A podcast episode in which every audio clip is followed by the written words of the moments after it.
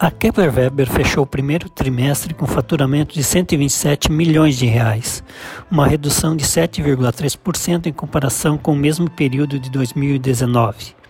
O lucro foi de 8,7 milhões, mais que o dobro do mesmo período do ano passado. O desempenho da fabricante de silos, mesmo em momento de redução no volume de vendas, é atribuído a uma estratégia de reposição de preços e de gestão de custos e despesas.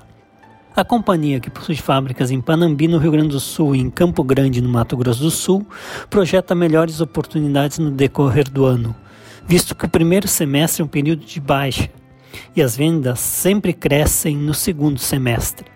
Em entrevista ao Pílulas de Amanhã, o superintendente de marketing e vendas da Kepler Weber, Tadeu Vino, relata que empresas com menor estrutura têm atravessado um momento delicado estamos inseridos em uma cadeia considerada essencial para a manutenção do abastecimento de alimentos.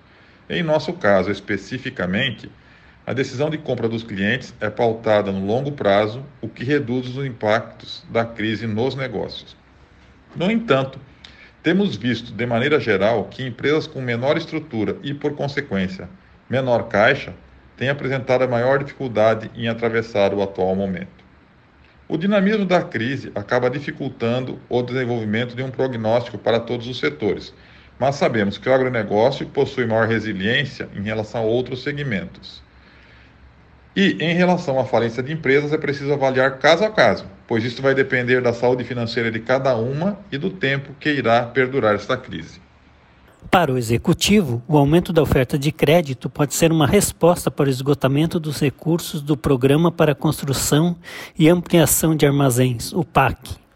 O crescimento do setor de armazenagem depende diretamente dos financiamentos capitaneados pelo governo por meio do PCA.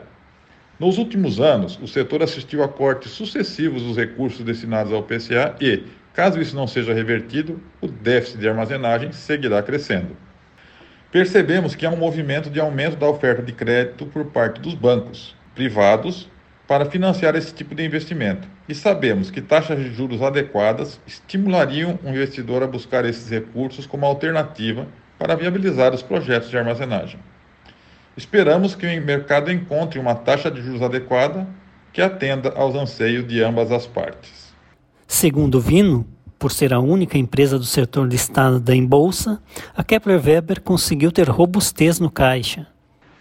A Kepler é a única empresa do setor listada na Bolsa de Valores de São Paulo que confere transparência e profissionalismo às nossas operações. Desde 2015, adotamos uma estratégia para priorizar os ganhos de eficiência em nossos processos com a implantação do Lean Company, e temos trabalhado incansavelmente para mantermos o posicionamento de preços adequado ao valor que entregamos, garantindo assim resultados financeiros que têm proporcionado robustez ao caixa da companhia.